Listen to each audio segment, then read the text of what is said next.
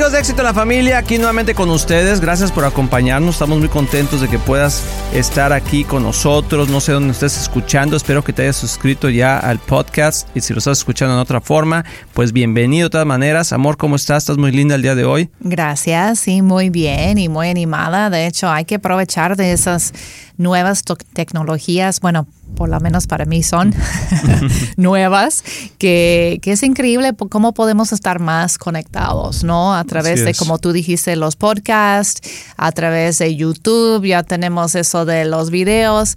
Entonces estamos esforzándonos para estar más conectados con ustedes. Así es, y que les mandamos un fuerte abrazo y, y comparte esta información. Hay tanta gente que necesita escuchar esta información. Y, no, y quiero decirles amigos que no es porque nosotros le estemos dando.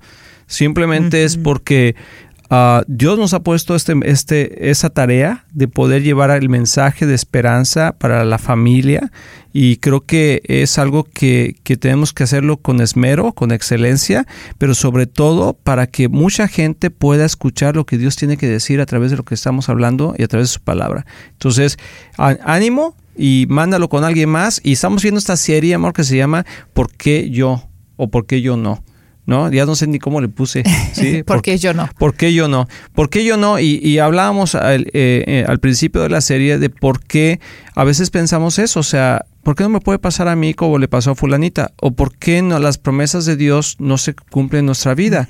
Y creo que eh, abriste el tema muy bien con el Salmo que era 67. 73. 73, ya le...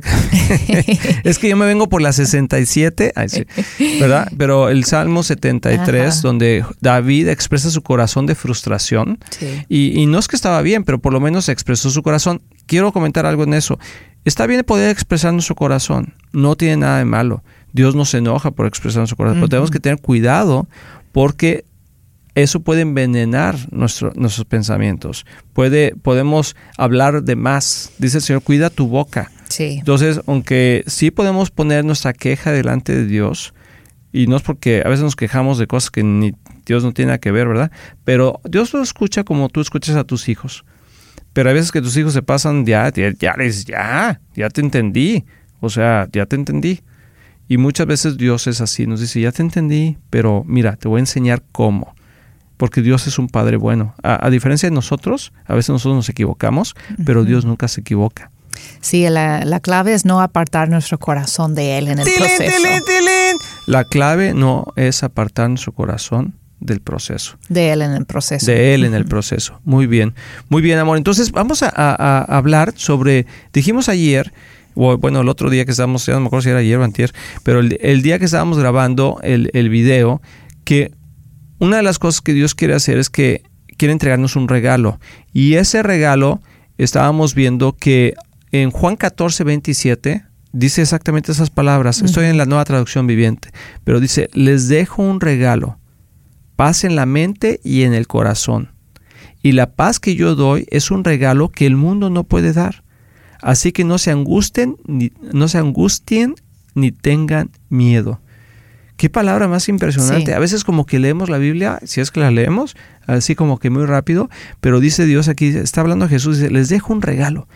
¿A cuántos de nosotros nos gusta que nos den un regalo? Sí, me, encanta esta imagen porque un regalo no es algo garantizado, ¿no? Garantizado. No es algo que, Me lo tienen que dar. Ajá, que, que es como un derecho. No, más bien es un regalo, es parte de un obsequio que Él tiene para nosotros cuando estamos cerca de Él. y, y, eso es hermoso. Y cuando dice que el mundo no lo puede dar, ¿Qué tanto búsqueda hay en el mundo para encontrar paz, verdad? A través de, muchos diferentes caminos, sea caminos de espiritualidad, buscando en religiones y rituales, ah, buscando en el dinero y en las compras, buscando en drogas y vicios pues relaciones ilícitas, como que hay, hay muchas maneras que el mundo trata de encontrar paz, pero aquí la Biblia dice, no lo van a encontrar aparte de mí. Porque yo soy el dador de ese regalo. Y, y qué, qué, interesante, ¿no? El otro día yo estaba viendo un programa que me quebrantó el corazón. La verdad me afectó porque no sé cómo encontré ese programa, pero eh, tenía que ver con personas que transgéneros transgéneros. Ajá, que habían tomado la decisión de cambiar a través de una cirugía su, su sexo, pues de, de, tratar de cambiarlo según lo que la ciencia dice que se puede hacer, aunque sabemos la verdad que nadie puede cambiar lo que Dios hizo dentro de ti, quién eres tú, pero bueno, se sometieron a cirugías para tratar de cambiar su género, de, de hombre o mujer o, o mejor mujer, a hombre. Y, y, es un reportaje de, varias de varias personas que pasaron por eso y ya arrepentidos. De hecho, la mayoría ya eran personas grandes que tienen más que 20 años ya viviendo el cambio y no encontraron ninguna satisfacción. Al revés, sintieron más angustia, no encontraron paz. Aún cambiando todo su ser y llegando a lo que ellos tanto anhelaban eh, o pensaban que anhelaban a través de sus emociones, ¿verdad? Que querían, lleguen a eso, hacen todo lo posible y se dan cuenta que no tienen paz. Eso es lo que me llamó la atención. Mm. Las cuatro personas en este reportaje estaban diciendo lo mismo, no sentí paz. Mm. Y, y sabemos por qué. Porque solo Dios puede dar esa paz. Y de hecho, uno de los señores um, volvió a ser señor, pero pobre, ya no puede componer lo que hizo en la cirugía, pero por lo menos se aceptó como, como hombre de nuevo.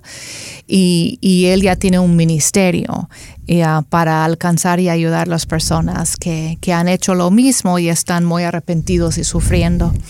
y, y él dijo que hasta que entró en una iglesia, y, se encontró con Dios y aceptó a sí mismo como Dios lo acepta, como Dios lo creó. Y es en ese momento él recibió paz. Mm. Y luego su, su, meta en la vida, su llamado en la vida es ayudar a otros a encontrar esa mm, paz. Wow. Entonces, e, eso es increíble. Eso es como encontrar un propósito, lo que estamos diciendo ayer de, de tener éxito, encontrar ese éxito, de, de saber ese Señor ya sabe que Él está cumpliendo su propósito en la vida, ¿no? Como que lo que Dios ha, querido que, lo hiciera, lo está haciendo. Y fíjate que ese versículo aparte tiene dos partes. Una es la parte que dice que nos da un regalo en, en la mente y en el corazón, una paz que Él da, que el mundo no puede dar. Y luego, está, y luego viene la otra parte. O sea, si no recibes ese regalo, dice, Así que no se angustien ni tengan miedo. Pero, o sea, si recibes el regalo. Pero si no lo recibes, lo que tienes es angustia y tienes miedo. Qué interesante, ¿no? O sea, eh, eh, recibimos de parte de Dios un regalo y si no lo recibimos, nos quedamos con angustia y con miedo. Y, muchas veces, aún siendo creyentes, eh, vemos vidas que están cambiadas, pero no transformadas. Esa es otra forma de decirlo. Pero hay vidas que están, que están, o sea, están siendo cambiadas, pero no están transformadas. ¿Y a qué me refiero con eso? Sí, ¿qué es la diferencia? Eh, por ejemplo, cambian actitudes, acciones, tratan de hacer lo mejor que pueden, pero no hay una transformación de corazón, sino hay, buenas intenciones, pero la intención, o sea, eh, la raíz de la intención es poderlo, es poderlo uh, es poder obtener lo que yo quiero. ¿Sí? O sea, muchas veces la gente está cambiando con cosas que, o que quiere hacer cosas porque quiere que le vaya bien, porque quiere obtener algo en especial. Y, muchas veces, o sea, quieres obtener el, casarte con fulanito, quieres eh, el trabajo, el negocio, lo que tú quieras, pero lo que Dios te quiere dar es paz. Mm. Entonces, muchas veces nos equivocamos del objetivo de por qué estamos cambiando. Y hay gente, por ejemplo, hay gente en la iglesia que, que, quiere cambiar y que ya dejó de hacer esto, aquello, o que ya está haciendo esto, aquello, ya está trabajando, ya está ayudando a la iglesia, ya está con los niños, ya sugiere, ya diezma, ya da, ya, o sea, ya está todo, está haciendo lo correcto. Pero la motivación es la incorrecta, porque tiene un propósito de querer obtener una bendición que quizás lo que Dios quiere primero es darte paz. ¿Y cuál es la paz de Dios? Que estés bien con o sin. Yes. O sea, esa es la paz de Dios. Sí. Porque muchas veces, hasta que tenga, hasta que vea a mis hijos, tengo paz, ¿no? O sea, muchas veces las mamás, te pasa a veces a ti, amor, que estamos ahí y acostados y... y no han llegado todos a la casa no todavía, todos es a la, noche. casa. Y me has dicho esas palabras, no te quiero balconear aquí, ¿verdad? Pero que, bueno, ya lo hiciste. ya lo hiciste. Entonces, bueno. Pero es muy normal, o sea, yo lo he hecho también. Dice, hasta que lleguen los tres, tengo paz, ¿no? Y, y, eh, es un amor de madre, es, o sea, es muy normal, pero realmente no debería de ser así. O sea, deberíamos de tener paz con y sin, Sí. ¿sí? O hasta que yo pueda realizar ese, realizar ese negocio, entonces ya voy a tener paz. Hasta que y sí, claro que esas cosas traen esa paz momentánea de como ese descanso de ah, y yo lo yo lo he sentido también. Pero Dios quiere llevarnos más allá. Dice que el mundo no te puede dar la paz que él da. O sea, es algo es una sorpresa impresionante, es así como que tan, tan, tan, tan, te traje un regalo, wow, ¿qué es? No, pues eh, no, no te lo puedes perder, está increíble. Así que amigos, no se vayan ahí porque regresando vamos a abrir el regalo. No te vayas.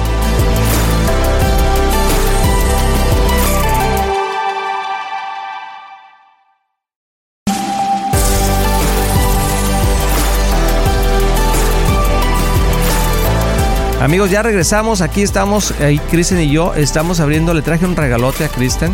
Ya lo está abriendo. Pero son los regalos que no traen mucho adentro, amigos. Entonces, no, pero el de Dios, amor, qué increíble. Quiero en verdad, no sé tú, no sé tú, pero yo Sabía. no dejo de pensar. Ay. Ya tenemos muchos años juntos porque yo sabía que ibas a cantarme esto. Pero ah, ya se me olvidó de lo que estaba diciendo. Pero bueno, lo que quería decir, ah, es, es qué increíble amor que no sé tú, pero a mí se me emociona el poder ah, tratar de encontrar esa paz que Dios quiere darnos. Y, y lo más importante es que no se trata tanto de buscarla, Sí. sino de recibirla, de recibirla. Y, Y, esa es parte de sentirnos satisfechos, ¿no? Yo creo que la meta de, esta, de estos programas en esta semana es de, de poder eh, quitar esta pregunta de nuestra mente. Eh, ¿Por qué yo no? ¿No? De, de quitar esa envidia, esa compararnos con otras personas, sean personas en la iglesia o personas fuera de la iglesia. Son, son quejas diferentes, ¿verdad? Cuando estamos viendo el, el impío, como dice David en Salmos, es, si ellos ni tienen a Dios y mire cómo están, parece que todo les funciona y todo les va bien. Sí, Y- tien- y- tienen vida de Facebook. Ajá, ¿No? esa es la queja de David, pero luego pasa que dentro de la iglesia, pues yo estoy haciendo lo mismo, aquí estoy en la iglesia, yo estoy diezmando, como tú dijiste, y, y parece que a ellos sí les va bien y yo no. ¿Qué onda Dios? ¿Que no o me yo estoy amas? sirviendo, el otro ni sirve, y mira, yo Ajá. estoy aquí. Entonces, ese tipo de comparación no es, no, no está bien, pero no vamos a poder quitarlo. Vas a estar luchando toda la vida con eso si no recibes la satisfacción de vivir en tu propósito. Y solo Dios te puede dar eso. Y por eso estamos hablando de cómo podemos prácticamente acercarnos a Dios, como vimos en Salmo 73, como Dios, como David dijo, que yo siempre he estado contigo, Dios, aún en mis quejas. Y ahorita Él recibe como que al final del capítulo esa paz que está buscando, esa satisfacción, lo encuentra en Dios. Así es, y, y bueno, estábamos diciendo que, o sea, que hay mucha gente que cambia, porque, oye, ¿cómo has cambiado? ¿No? O sea, hay gente que ha hecho muchos esfuerzos y, y son, son de reconocer esos esfuerzos. Porque Dios no dice, ah, eso es un esfuerzo, eso no lo tomo en cuenta. No, Dios usa tu esfuerzo, pero Él es el que transforma el corazón.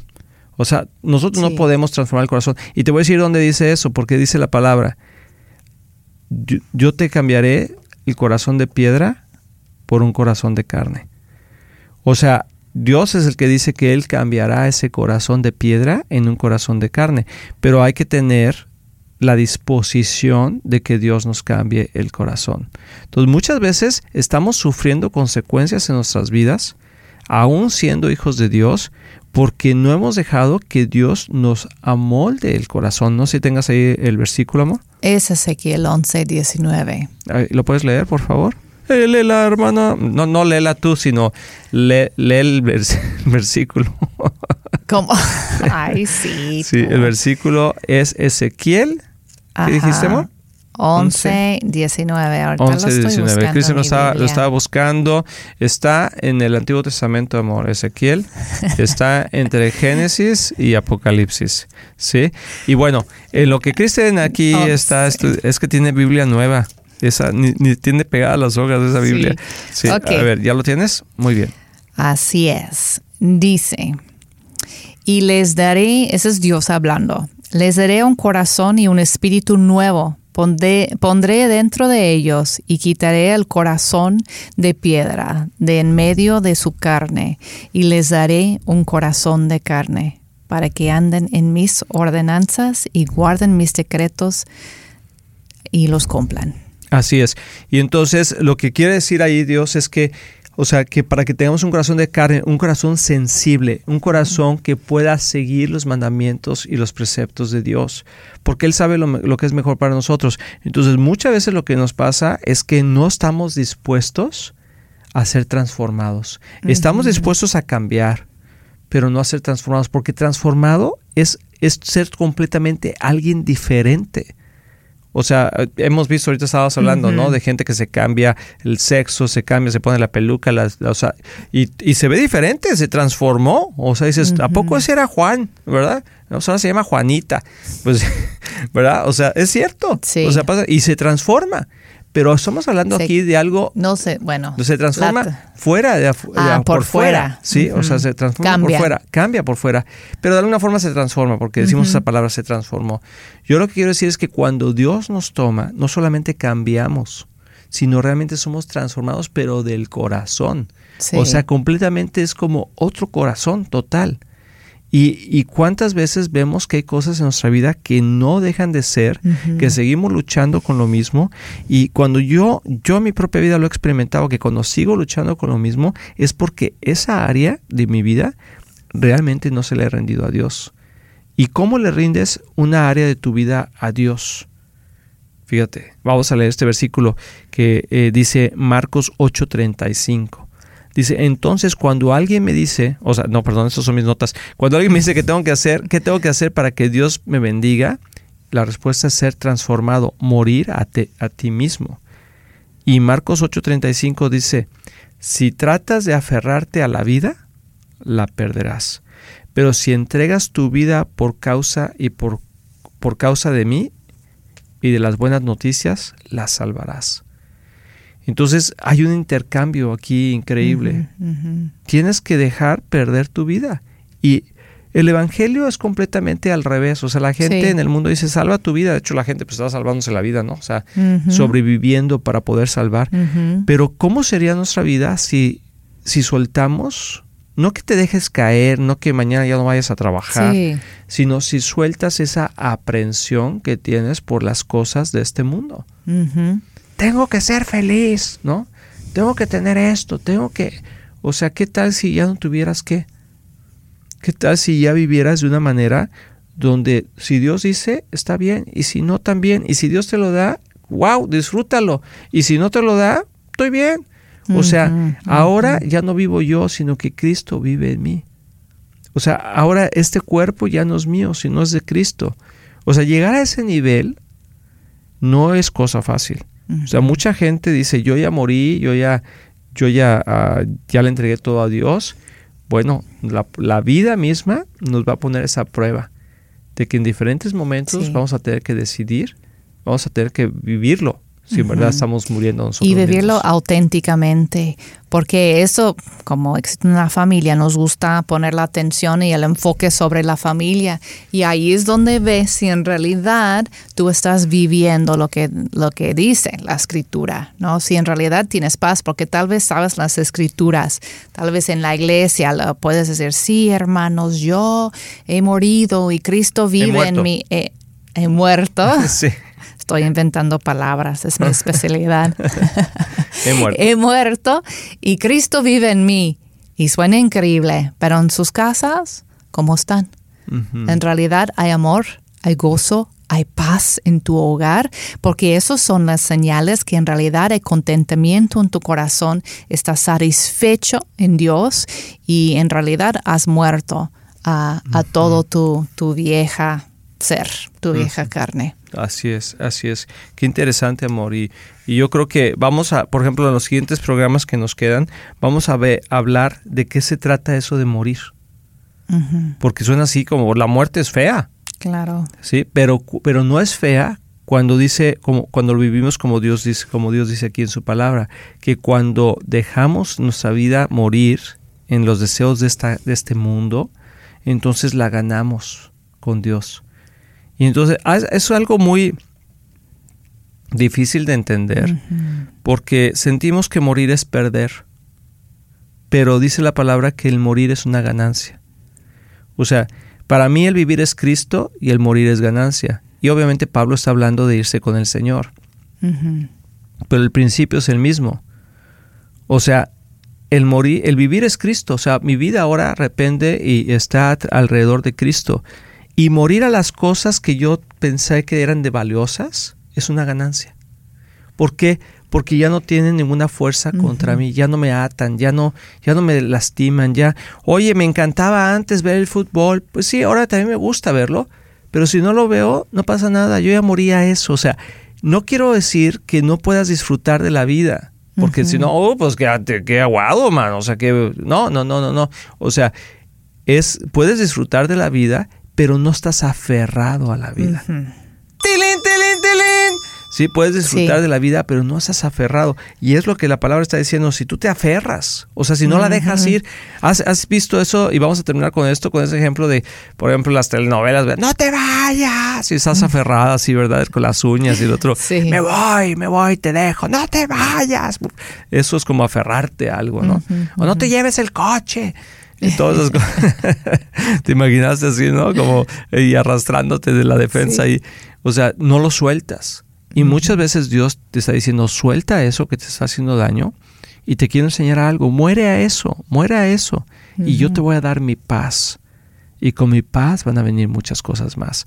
Así que vamos a continuar con esta serie que se llama ¿Por qué no yo?